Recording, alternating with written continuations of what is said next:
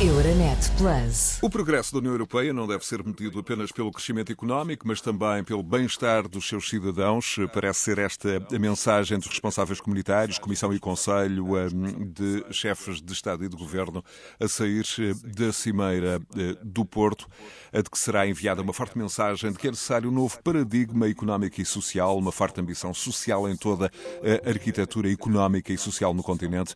A ideia que se quer passar é de que em todas as ações da União Europeia a ideia subjacente de que há sempre um objetivo de bem-estar social. Para olhar para esta intenção de fundo e para refletir também sobre as grandes metas propostas nesta Cimeira do Porto um, e uh, a realidade portuguesa, o convidado desta semana do programa Decidir Europa é Manuel Carvalho da Silva, sociólogo, nome histórico do sindicalismo em Portugal e responsável do Colabar, o think tank que produz conhecimentos e reflexões na área da complementariedade entre trabalho, emprego e proteção social. De resto, o Colabar, o Laboratório Colaborativo para o Trabalho, Emprego e Proteção Social, mobiliza recursos da academia, empresas, administração pública, organizações da economia social e solidária, com vista a este aprofundamento do conhecimento de problemas que estão presentes e, de resto, muitos deles antecipáveis nestas áreas do trabalho e das políticas sociais. Manuel Carvalho da Silva, diretor do Colabor, bem-vindo, muito obrigado pela disponibilidade. Como é que, hum, de uma forma global, e já vamos eh, detalhar alguns pontos, eh, eh, olha para esta proclamação particularmente ambiciosa de quase um novo paradigma económico e social nesta cimeira prevista para o Porto, esta sexta-feira e este sábado, sobretudo à luz desta questão da empregabilidade para 78% na Europa em 2030 a reduzir a redução para metade da diferença na taxa de emprego entre homens e mulheres. Eh, o Colabora, o laboratório de que é responsável, produziu também nesta área alguns indicadores estatísticos e de interpretação eh, relevantes eh, no caso, no caso português. E o que eu lhe começo por perguntar é que luz é que esses indicadores projetam, tendo evidentemente este pano de fundo, que é saber se o emprego para todos é objetivamente um desígnio realista na União Europeia. Manuel, bem-vindo. Eh, muito obrigado pelo convite. Em primeiro lugar, quero eh, afirmar a nossa profunda convicção de que é importante eh, que esta cimeira se realize exatamente com o enfoque no social e que afirme no seu objetivo que as propostas que apresenta visam o emprego para todos como desígnio da União Europeia. Este emprego para todos, lido de outra forma, é o, velho e, e do, meu, do, nosso ponto de vista, sempre renovado objetivo de pleno emprego. Posto isto, eh, importa, desde logo, do meu ponto de vista, colocar duas considerações. A primeira é termos a noção de que a discussão destas metas que são apresentadas, a primeira das quais já invocou e já lá vou, não podem ser tratadas eh, isolando eh, determinadas eh, componentes das perspectivas de emprego, desligadas da proteção social. Ou seja, é preciso um olhar integrado entre trabalho, emprego e proteção social. As três grandes metas que são apresentadas são depois eh, acompanhadas na sua apreciação por eh, um conjunto de, de, eu diria, uma bateria de, de indicadores, ou seja, métricas para a sua apreciação. E aqui entra um detalhe que, tem muito, que pode ter muito conteúdo, ou seja, há indicadores que resultam de tratamentos estatísticos que podem ter uma determinada sobre a realidade de um país têm uma leitura e sobre a realidade de outro têm uma leitura absolutamente diferente. Postas estas considerações, eu diria, primeiro, para criar emprego é preciso investimento. E quando passamos para a realidade nacional, nós vemos que ao longo de, de, de um período já muito significativo, nós temos baixo investimento público e baixo investimento privado. E mesmo o investimento público, por exemplo, na área social, em termos de percentagem do produto interno bruto, ela não tem evoluído. E agora há aqui uma precaução a ter, que é o dinheiro que se anuncia eh, na concretização da chamada bazuca, que esse dinheiro não vá substituir aquilo que devia ser o investimento normal se não tivéssemos este, este apoio extraordinário. Ou seja, é preciso que se junte ao investimento que já vinha sendo feito no plano social ou, ou à disponibilização financeira para o investimento, fazer acrescentos e não substituições. E Manuel acredita que esse é um risco, é um risco presente hum, e é um risco. Eu diria que é um risco duplo, porque, porque há duas coisas a considerar. A bazuca de que tanto se fala é um auxílio previsto há um ano atrás, ou seja, na fase inicial de, dos impactos da pandemia. Ora, a pandemia teve impactos ao longo de todo o ano de 2020, teve já nestes primeiros quatro meses de 2021 e continuará a ter impactos negativos ainda por muito tempo. Portanto, a disponibilização financeira que até agora os países da União Europeia, digamos, assumiram entre si, hoje é comprovadamente insuficiente face aos desafios que existem. Isto por um lado. E basta compararmos com aquilo que foram as medidas adotadas, por exemplo, nos Estados Unidos da América, quer do ponto de vista de volume, quer até do, do, do tempo em que foram utilizadas. Houve uma atuação imediata. É comum dizer, se é verdade, para haver é preciso investimento, é preciso haver crescimento que resulte desse esforço de investimento e que esse crescimento projete novo, novo investimento. E, portanto, há que fazer chegar dinheiro às pessoas, à economia e fazer chegar dinheiro também ao Estado para ele desempenhar devidamente o seu papel. Depois, segundo aspecto, se na Europa a meta de, de atingir a taxa de emprego para 76% até 2030, ou seja, as pessoas entre os 20 e os 64 anos 78% delas estarem a, a, trabalhar e reduzir para metade a diferença na, na, taxa de emprego entre homens e mulheres, isto como objetivo geral é muito interessante. Mas, e aqui deixo três observações. Se continuarem políticas salariais de baixos salários, como acontece em muitos dos, dos países, e se continuar com políticas que induzem as pessoas para substituir salários por acesso ao crédito, nós não resolvemos o problema. Por outro lado, se o estímulo do emprego não for associado a, uma, a um estímulo do investimento, e, e, portanto, do, do, investimento que gere, eh, que seja capaz de gerar atividades eh, que eh, fazem desenvolver o perfil da, da economia portuguesa, se, ou seja, se, se o estímulo ao emprego for, for depois aplicado a nível de cada país, e falemos do nosso em, em concreto, apenas no desenvolvimento de atividades de género ocupação passageira e não com uma reorganização e reorientação da nossa matriz de desenvolvimento que incorpore atividades de mais valor acrescentado e que criem dinâmica na economia, também não se, não se resolve o problema porque pode durante algum tempo estar-se a sustentar uma a, taxa de emprego relativamente elevada, mas passageira, ou então estarmos a continuar a ter emprego. E aumento do emprego como vínhamos tendo nos últimos anos na base de, de, de setores onde há muita precariedade e que ao primeiro abanão eh, levam ao, ao, desemprego de muita gente ou a perpetuar emprego mal remunerado. Manuel, isso leva-nos a outra questão, aqui... que é a questão da pobreza uh, na Europa e de resto um dos pilares. Não, mas outros... antes disso, permita-me uma observação que é muito importante. Nós podemos ter uma taxa de emprego a subir e termos uma situação muito, muito complicada no nosso modelo de desenvolvimento. O problema da população ativa. Tenha-se presente este, este dado. Nós tínhamos em 2008 5 milhões 535 mil pessoas, portanto, como população ativa, ou seja, o somatório de empregados e desempregados. Em 2019 já só tínhamos 5 milhões 253 mil. Tínhamos reduzido muito a população ativa. Quando vamos ver os números de pessoas empregadas em 2008 e em 2019, portanto, neste espaço temporal, chegamos à mesma conclusão.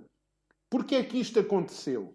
Aconteceu, desde logo, porque houve envelhecimento da população e o envelhecimento da população está associado, em primeiro lugar, à imigração.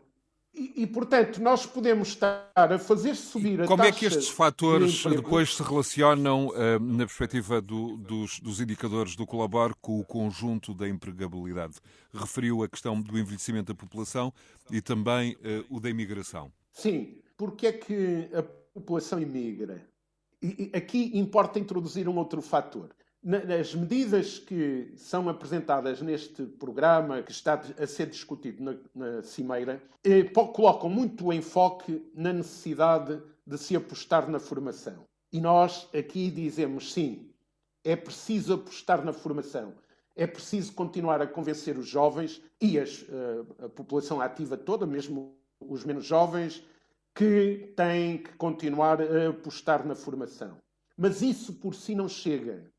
Ou seja, se o modelo de desenvolvimento não evoluir no sentido de criar mais emprego e mais qualidade no emprego, nós o que é que teremos?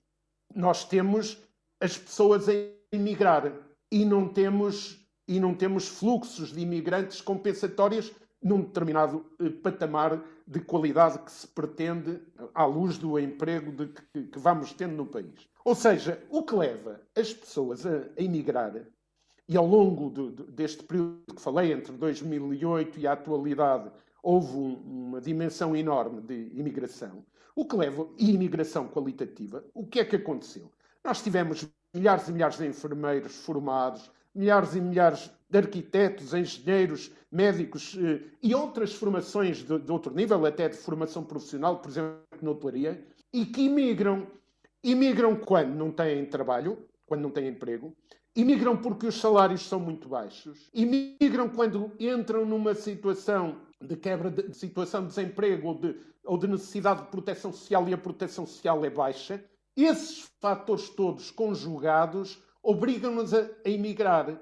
A aposta na formação é uma aposta que continua a ser válida, mas só por si não chega. Se, se a nossa economia e se a nossa estrutura produtiva e os serviços públicos em geral, não forem capazes de integrar as pessoas e, e de, através dos do, do salários, de outros fatores, e o nosso sistema de proteção social não evoluir, na primeira instabilidade, o que acontece são vagas de imigração. E também, se as pessoas têm rendimentos salariais mais baixos e uma proteção frágil, isso também conduz a uma diminuição da natalidade. E no, nos tempos recentes os estudos confirmam tudo isto até à exaustão. Manuel, e do ponto de vista das políticas atuais na União Europeia, enfim, algumas das quais já se vinham inscrevendo numa espécie de tendência que vinha sendo desenhada uh, há mais de duas décadas, outras políticas podem sofrer reajustes uh, com impactos imprevistos, como seja o da Covid-19 ou o Brexit. Que eficácia têm essas políticas na variabilidade e no crescimento do emprego, por exemplo, em Portugal, à luz dos, dos indicadores identificados pelo Colabor? A, a primeira observação é retomar uma questão que estava a colocar atrás em relação ao tipo de formação e, e, que tem a ver com uma outra meta que está na cimeira, que é atingir 60% dos adultos em aprendizagem ao longo da vida. Se esta formação continuar muito focada nas pessoas, com aquela ideia de que a questão central para se arranjar emprego é o indivíduo ser empreendedor, tomar em si quase exclusivamente a responsabilidade de criar condições para ter emprego, como se, pelo lado da oferta do emprego, ou seja, pela responsabilidade coletiva para haver investimento, para haver dinamização da, da, da economia, para haver um esforço de melhor colocação da nossa produção nas cadeias de valor eh, que, se, que se estruturam no, a, a, todos os níveis e até à escala global, se, repito, o enfoque na formação continuar muito situado apenas nos indivíduos, com esta persistência, nós Até temos cursos e, e apresentam-se como uma mais-valia muito importante para eh, que os jovens aprendam a fazer currículos. Isso é interessante se a oferta que está do outro lado, quando ele tiver que apresentar o seu currículo, ela tiver eh, densidade e tiver condições de, de captação desse trabalhador e de propiciar boas condições salariais e boas condições de trabalho e de vida a esse trabalhador. Por, senão, esse esforço apenas do lado individual, que tem predominado nas políticas europeias e, em particular, em países como o nosso, esse esforço não, não, não resulta, portanto, não, não ajuda a resolver o, o problema.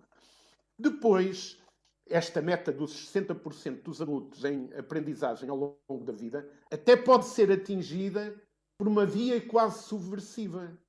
Se houver um, um grande aumento de desemprego e esse aumento de desemprego for substituído por ações de, de, de, formação, e nós temos tido os nossos serviços de emprego muito voltados para, para isso, eh, portanto, se a taxa for, para a obtenção disto for obtida a partir desse crescimento de pessoas em, em formação, mas em situação de desemprego, ou de ocupação muito passageira.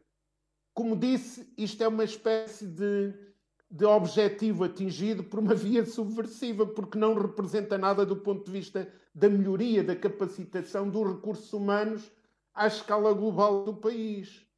E, portanto, a questão de fundo continua a ser trabalhar-se a sério para situar melhor eh, eh, aquilo que, que são as, as, as, nossas atividades nas respectivas cadeias de valor, que agora, no, no, no período da, da, pandemia, como nós sabemos, a observação sobre, sobre como se situam países como o nosso e como se situa a União Europeia à escala global nas cadeias de valor é uma desgraça. O que é que nós constatamos? Constatamos que a Europa se tinha desindustrializado, países como o nosso desindustrializaram-se profundamente e quase criminosamente, e a determinada altura nós vimos, ao longo desta pandemia, que o produto A, o produto B, o produto C já são produzidos do outro lado do mundo e nós não conseguimos ter atividades para uh, o desenvolvimento de atividades. E, sobretudo, de, ter de, mecanismos, de, de mecanismos de, prevenção justamente, justamente para essa interdependência. Manuel Carvalho da Silva, outra das questões hum, relevantes hum, nesta Cimeira do Porto é Não, do outro mas, objetivo. Oh, oh, José, Sim. antes da questão, deixe-me fazer uma observação. Portanto, é preciso situarmos-nos e tomar mesmo medidas para impulsionar a reindustrialização do país. Isso é absolutamente imperioso. Se isso não se fizer, é um drama. E lembro que, eh, apesar de estarmos numa sociedade de serviços, apesar de haver uma evolução, natural de, surgimento de novos serviços, até a partir de novas tecnologias, da inteligência artificial, etc., também se mostrou que muitos dos serviços de que as sociedades precisam são ligados à prestação de direitos sociais fundamentais na saúde, na educação, na segurança social, na justiça, em muitos outros, outros lados. E, portanto, é preciso um novo olhar sobre o que devem ser os serviços, mas não perder de vista que até hoje, e naquilo que se pode perspectivar, e todos os nossos estudos apontam nisto, a indústria é o setor que não apenas eh, eh, tem salários melhores que o, o,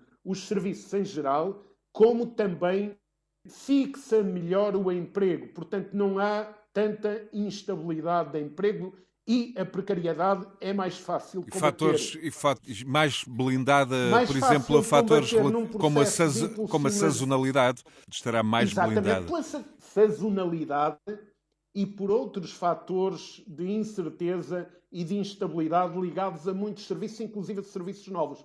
Portanto, na Europa, hoje é claro isso, e é claro, e permita-me acrescentar isto, é claro outra coisa, é que a passagem para o incremento da chamada economia da descarbonização eh, é necessário ser feito, mas colocando o, o, as, digamos, os projetos que se estruturarem, seja no hidrogênio, seja no automóvel, seja noutros setores muito sensíveis para a descarbonização, procurar que esses projetos não sejam feitos em, em perspectiva de negócio imediato, mas sim em perspectiva de gerarem, do ponto de vista da produção de energia, mas em um conjunto de outros planos, valor acrescentado para o país. O que significa, como estava a dizer atrás, colocar melhor estas atividades e estas atividades novas, colocar melhor do que se faz com, as, com todas as outras até agora, colocá-las melhor nas cadeias de valor e que os novos projetos sejam vistos Manuel, são esses, são esses reagendamentos hum, e recomposições das cadeias de valor da produtividade que permitem resolver um problema que de resto também uh, vai tentar ser endereçado nesta Cimeira do Porto, que é a redução para 15 milhões uh, até 2030 do número de europeus uh, em situação de pobreza, ou pelo menos de pessoas em situação de pobreza na Europa. No caso português, já o referimos, e de resto isto é uma questão clássica, evidentemente que o fator salário uh, e o fator rendimento via salário é chave nesta equação da pobreza, é a variável mais determinante. Mas como é que hum, se resolve estas questões, esta questão de salários baixos, de tendência para salários baixos, uh, de aumento de produtividade da economia? É essa a saída? Uh, aumentar a qualificação? Tentar combater o, a, a, estagnação económica em que o país, de alguma forma, está uh, imerso desde o início uh, do século. Como é que podemos, uh, neste, neste, neste desafio da produtividade e do futuro, como é que se pode resolver e introduzir a variável rendimento e, e, e, e a fuga aos salários baixos? Como disse no início, necessariamente, em primeiro lugar, uma aposta séria no investimento. Não há outra alternativa. É preciso que é preciso que a nível da União Europeia haja medidas de, de, de, de ordem financeira com essa orientação. Como se sabe, os países por si não têm hoje bancos centrais e eh, vivemos numa economia financeirizada e, portanto, o Banco Central Europeu e as decisões políticas da União Europeia têm que se voltar para o investimento. Primeira questão: haver uh, investimento, como lhe disse no início. Segundo lugar, é preciso rapidamente conseguir crescimento económico e só há uma forma, como aliás as medidas que vêm sendo aplicadas nos Estados Unidos mostram, que é injetar dinheiro na sociedade eh, injetar dinheiro a partir de, do apoio às pessoas e a partir do apoio à economia e também do Estado in, investir mais naquilo que são os serviços fundamentais que a, que a pandemia colocou como uma necessidade imperiosa. Outro aspecto que de certa forma já o abordei também é que os, as formas de avaliar a pobreza sejam alteradas nós hoje o que temos é uma fórmula aplicada igualmente a qualquer país, independentemente de ser Portugal, a Suécia ou a Alemanha.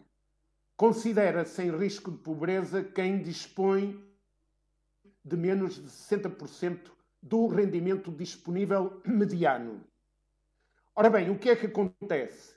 Em Portugal, a mediana salarial é muito baixa e, portanto, os 60% são um valor também já muito, muito baixo.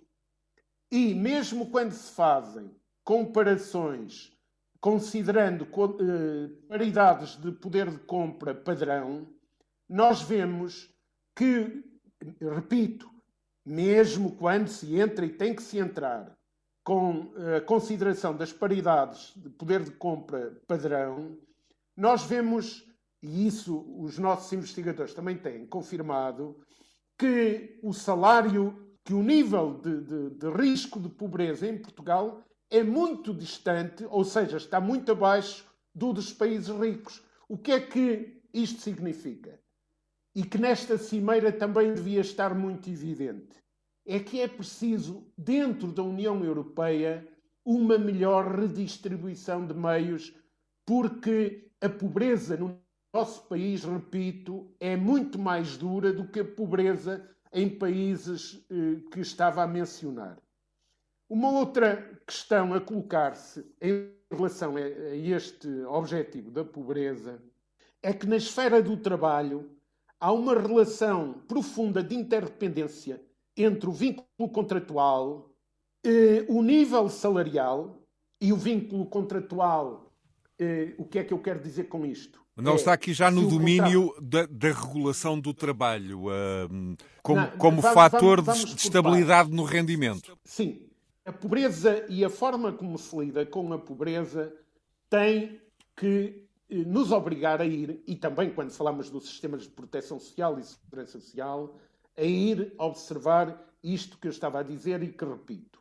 Há, na, na esfera do trabalho, uma inequívoca relação de interdependência entre o vínculo contratual, ou seja, a regulação laboral, se é permanente, se é, se é, se é precária, a precária é muito mais instável, a regulação laboral, eh, portanto, vista neste, neste plano, os salários, que dependem da contratação coletiva, dependem do nível mínimo do salário, mas também da contratação coletiva, porque não basta aumentar os salários mínimos. Esse é um outro aspecto que vale a pena analisar em relação à realidade portuguesa, porque nós, em 2007, quando se fez a separação do salário mínimo do IAS, o salário mínimo era apenas eh, aplicado a cerca de 7% dos trabalhadores portugueses e hoje vamos numa percentagem, em 2019 já estava em 25,6% dos trabalhadores, com 31% em relação às mulheres. Portanto, como eu disse, a política salarial eh, tem a ver com o salário mínimo e com a contratação coletiva e a segurança social, ou seja, o volume das contribuições sociais. Isso é uma questão fundamental. O complexo, o complexo universo da segurança social, desse universo da, da proteção e da segurança social, hum, esta, esta relação que está sempre presente entre trabalho, vínculo contratual, salários um, e, e, e, segurança no sentido mais amplo, segurança social no contexto uh, dos mecanismos de proteção do trabalhador. Há aqui desafios que se colocam e que têm que ser resolvidos no curto, médio prazo? A pandemia mostrou com uma evidência muito forte que os sistemas públicos universais e solidários da segurança social são aqueles que melhor respondem em situações muito difíceis. E o sistema português respondeu razoavelmente. De tal forma né, que eh, foi a segurança social que suportou uma parte significativa de medidas excepcionais, por exemplo, no, no plano do, da aplicação do layoff e outras medidas. Agora, como bem referiu, há aqui interdependências eh, muito significativas. E nós sabemos o quê? Nós sabemos seguramente que a segurança social tem mais capacidade quanto maior for a quantidade e a qualidade do emprego. As contribuições, a taxa social única, se for aplicada sobre mais trabalhadores e aplicada sobre salários mais elevados, isso melhora a base de sustentação da segurança social e do sistema de prestações substitutivas e indexadas ao salário. Depois, para se atingir esse objetivo, estão todas as, as considerações que colocamos atrás. Agora, deixe-me pôr em evidência que o facto do salário mínimo estar, eh, primeiro, é positivo uma, é positiva uma política de atualização e, e valorização do salário mínimo nacional e deve prosseguir. Mas se não for acompanhada de uma incrementação da negociação coletiva e acompanhada de esforços para se melhorar aquilo que é o nosso investimento, se os setores em que apostarmos não tiverem não forem propiciadores de melhores salários, o que nós vamos ter é este sinal que vem preocupante de um aumento contínuo de pessoas abrangidas pelo salário mínimo nacional. E isso é um fator de fragilização grande e progressiva da segurança social. Por outro lado, não basta olharmos para os salários sem olharmos para todo o sistema de proteção social. E o que é que nós temos hoje? Enquanto em 2007 nós tínhamos, até 2007, tudo o que era proteção social eh, estava articulado com o salário mínimo nacional. Em 2007 fez-se a separação e bem, porque todos os anos, quando se discutia o salário mínimo nacional, aparecia um, coro de vozes a gritar que não se podia atualizar o, o salário mínimo nacional porque isso tinha implicações eh, diretas em todas as prestações sociais e isso tornava a despesa insustentável no, no, nos orçamentos de Estado. Em 2007 fez-se a separação, eu repito, do meu ponto de vista e do nosso ponto de vista aqui, corretamente, e atribuiu-se um determinado valor ao IAS, o, o, o indicador não é, que, que serve para a, a fixação de, de, prestações sociais que não estão indexadas ao salário mínimo nacional. O que é que acontece? É que este eh, o valor do IAS, que está hoje apenas em 438 euros, e o salário mínimo, felizmente, já vai em 665, apesar de ser muito, muito baixo ainda. Eh, este, o valor do IAS, como se aplica a, a prestações sociais importantes para trabalhadores que ficam em, em situação de doença ou que ficam no desemprego, quando as pessoas caem nestas situações, entram automaticamente em pobreza absoluta, porque, porque eh, os rendimentos que passam a, a obter são baixos. E, portanto, há aqui toda uma articulação de políticas entre a segurança social, a proteção social e a política salarial que eh, nos colocam novos desafios Manuel, que nos levarão. E como é que, como é que olha no futuro, para o futuro da, da Segurança Social? Por exemplo, esta, esta quinta-feira surgiu um, eh, um estudo encomendado pela Fundação Carlos de Gulbenkian um, sobre finanças públicas numa perspectiva intergeracional, em que basicamente a conclusão é de que para os níveis eh, de benefícios atuais se mantenham, do ponto de vista da, da segurança social e das políticas sociais, eh, é preciso aumentar os impostos de forma permanente em 22% ou, em alternativa, cortar 19% dos eh, benefícios, isto numa perspectiva das, das finanças públicas serem sustentáveis. Basicamente, este é o, é o, é o, o, resultado do estudo encomendado pela Fundação Carlos de Gulbenkian. Como é que olha para este isso estudo? Leva, isso leva-me a três considerações eh, muito simples. A primeira é eh, chamar eh, eh, a atenção para uma perspectiva mais do que confirmada que é esta. Se houver a, a tentação de diminuir as contribuições que sustentam a segurança social, e isso já foi em 2011 não é? um objetivo do governo PSD-CDS que queria reduzir a taxa social única, desiludamos-nos em absoluto se pensamos que é possível reduzir as contribuições para a segurança social e depois compensar com políticas fiscais. Jamais, se o dinheiro não é no momento do pagamento do salário encaminhado pela parte que compete ao trabalhador e pela parte que compete ao empregador a entregar, se o dinheiro não é de imediato passado para o sistema, o sistema fragiliza-se e não há, não há alternativas sólidas, como vem como bem ficou demonstrado, por exemplo, agora durante a pandemia, com a situação da Finlândia e de outros países. Primeira observação é esta. Segunda observação é para o facto de já há muito tempo se dizer que a segurança social não tinha futuro. Eu recordo-me, eh, ainda o engenheiro Guterres era primeiro-ministro e já se falava muito dessa. Havia até estudos, estudos entre aspas, que projetavam achavam que em 2020 estávamos num caos absoluto eh, com o sistema da segurança social porque não ia ser sustentável. E depois até houve, quando o governo adotou eh, algumas medidas de reforma da segurança social, o primeiro-ministro, na altura António Guterres, veio a público até dizer um disparate, veio dizer que estavam adotadas medidas que estabilizavam a segurança social até o ano 2050 não sei se o José se recorda disso, mas isto. Justamente.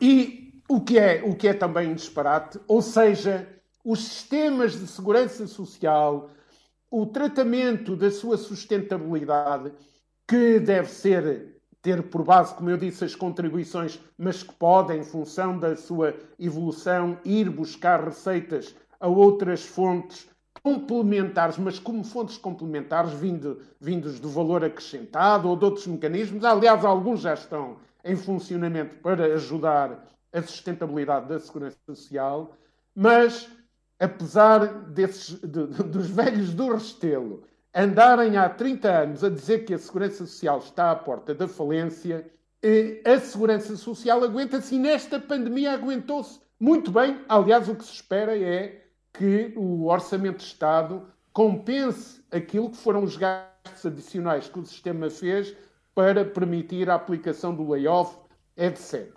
Agora, há um terceiro aspecto que não podemos ignorar. É que há, eh, por causa do, do fator de sustentabilidade e outros mecanismos, há uma perda eh, progressiva do valor das prestações sociais e isso vai ter que ser tratado. Agora, voltamos ao início. Nós, como primeira preocupação para resolver os problemas de equilíbrios da segurança social e de outros, e de outros sistemas e de outras componentes do sistema de proteção social, nós temos que tratar de, de evitar a imigração, de aumentar a população jovem, Manuel, é nesse, é nesse contexto, um é nesse contexto, é nesse contexto, por, por, exemplo, na resposta às alterações climáticas, e sabemos ser essa uma prioridade desta Comissão von der Leyen,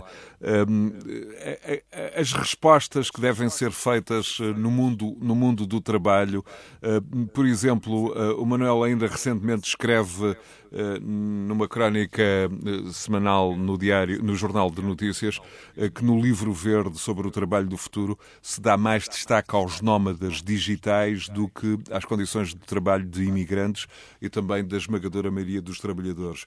Portanto, há aqui um equilíbrio que tem que ser feito uh, tendo em vista até os desafios de futuro, como a digitalização, como as, trans... como as alterações climáticas? Sim. Isso uh, conduz-me a, a duas ideias. Primeira, como de certa forma já expressei, é importante que, num contexto ou num quadro de compromissos de, na União Europeia, se fazer uma aposta forte na reindustrialização do, dos países e na reindustrialização do conjunto dos países da União Europeia. Cada país por si tem que tratar da sua vida, mas a União Europeia deve ter uma política sustentada, orientada para aí. Isso impõe injetar dinheiro em investimentos de que falámos aqui. Mas, portanto, no quadro dessa perspectiva de melhorarmos a nossa capacidade de produção, de produzirmos eh, eh, produtos e até serviços eh, que são de primeira necessidade e que se constatou na pandemia que não há razão nenhuma para não estarem a ser produzidos no nosso espaço territorial que neste contexto se olhe com muita atenção e se introduzam políticas dirigidas à, à chamada economia da, da, descarbonização, tem a ver com setores diversos, desde o hidrogênio até à, à revitalização e modernização do setor automóvel, tem a ver com um conjunto de políticas ambientais que, nesse quadro de esforço de produzirmos e de os, os nossos produtos se situarem ofensivamente nas cadeias de valor que estão constituídas à escala global, nesse contexto, todas as apostas, mas as apostas para servirem as comunidades e servirem o país. Porque nós podemos ter uma aposta no hidrogênio, por exemplo, em Portugal, que seja muito interessante para exportar energia limpa e, portanto, seja muito atrativa até para os países do centro e do norte da Europa e que não deixe praticamente nada de vantagem para o país. Ou termos uma política de, em relação e uma aposta no hidrogênio que continu, continuar centrada na produção de energia limpa e a mais, ao mais baixo custo possível, mas que fique também instalada em Portugal, que seja utilizada em Portugal para a modernização do país. Isto são duas alternativas para um mesmo projeto. Portanto, é preciso meter o, o, toda a lógica da digitalização e da, e da, descarbonização num quadro mais amplo de uma ofensiva que, que, na Europa que leva os países a produzirem bens e a produzirem serviços de interesse para o desenvolvimento das sociedades e não apenas para darem, para darem lucro ou para se inserirem numa economia financeirizada. Por último. Este, esta é uma primeira preocupação. A segunda está articulada com esta. A pandemia colocou em evidência a centralidade do trabalho. O trabalho tem que ser valorizado. E, portanto, a insistência em precariedades, a insistência em políticas de formação desadequadas apenas criam a ilusão da ocupação temporária. Perante instabilidades, venham elas de guerras comerciais ou de pandemias, nós vamos novamente por aí abaixo. E é sucessivo. E, e, portanto, considerando isto, temos então que olhar para o trabalho e para o emprego no futuro. E aqui nós também fazemos uma observação muito objetiva. É que há uma diferença profunda quando se fala em trabalho do futuro ou em trabalho no futuro. Quando se fala só de trabalho do, do futuro, e é isso em parte que no livro verde ali, bem, ali vem, e que eu acho que bem fiz a observação que o, o que está até agora no livro verde dá mais realce aos nómadas digitais do que ao conjunto dos trabalhadores imigrantes que são explorados de forma desmedida ou ao conjunto, de, de, à maioria dos trabalhadores portugueses que ganham pouco, e já falámos disto aqui, e é verdade, o livro verde dá menos atenção, há menos enfoque, e isso é um erro, porque o trabalho no futuro não vai ser só composto pelas formas de organização e de prestação do trabalho daquilo que é novo. Sem dúvida que há formas de organização e prestação de trabalho que vêm de uma maior eh, utilização do digital, que está aí e que vai continuar, embora hoje não saibamos exatamente eh, em que dimensão e, eh, objetivamente, com que enquadramentos, mas vai, por certo, haver um aumento de trabalho remoto, haver influência forte da inteligência artificial, da robotização, enfim, de um conjunto de, de, de mecanismos que a ciência e a tecnologia nos traz e isso vai, vai gerar novas profissões, novas atividades, não há dúvida, mas o trabalho no futuro continuará a ser feito, perdoem-me o, o pleonasmo, de continuidades, e a pandemia também o mostrou. Ou seja, em Portugal, centenas e centenas de milhares de trabalhadores que vão continuar a ter trabalho braçal para desempenharem serviços que são indispensáveis para o funcionamento da sociedade. Há muito trabalho que, se vai, que tem profissões e atividades com determinadas características que vai existir no futuro, embora com mais introdução de, de, com introdução de mais tecnologias, vai ter reformulação ou até substituição de profissões, mas a gênese do trabalho continua a mesma e vai haver o acrescento de tudo o que é novidade. Portanto, simplificando, eu digo, o trabalho, aquilo que se tenta dar o enfoque de trabalho do futuro é apenas no que é novo e muitas vezes apresenta-se até com cenários apocalípticos. E desse ponto de vista, e desse ponto de vista era, um, era um, uma linha a corrigir. Manuel Carvalho da Silva, na, na ponta final do, do nosso diálogo um, e, para, e para completar o círculo, voltamos à Cimeira uh, do Porto. Como é que está o seu grau de otimismo relativamente à aplicabilidade e ao lado prático da proclamação que vai sair do Porto? Nós sabemos que os líderes europeus aprovaram uma declaração que criou o pilar europeu dos direitos sociais em 2017 em Gotemburgo. Um, e a perplexidade, uma certa dúvida, uma certa. A pergunta, no fundo, é esta: o que, é, o é que podem, do ponto de vista prático, fazer agora no Porto, além de uma declaração, enfim, tão vaga quanto uh, dificilmente harmonizável, tendo em conta, uh, como já vimos, matérias que são muitas delas a esmagadora maioria de competência nacional. Numa Europa que não tem ainda uma harmonização fiscal, não há um orçamento comum, embora, enfim, a resposta à Covid-19 tenha produzido algum avanço prático e simbólico nesse sentido. Eh, no fundo, que, eh, eh, que, sentido prático pode ter a, a, proclamação do Porto se os governos, todo, todos e cada um, não estiverem dispostos a abrir mão de competências muito objetivas em matéria de políticas sociais? Para uma resposta conclusiva e tão breve quanto possível, Manuel. Primeira consideração é as metas, do ponto de vista de objetivos gerais, nada temos contra elas a questão é trabalhá-las sobre a realidade e trabalhá-las com objetivos que correspondam a uma evolução qualitativa. Desde logo, a meta do aumento da taxa de emprego não pode ser vista apenas na taxa em si.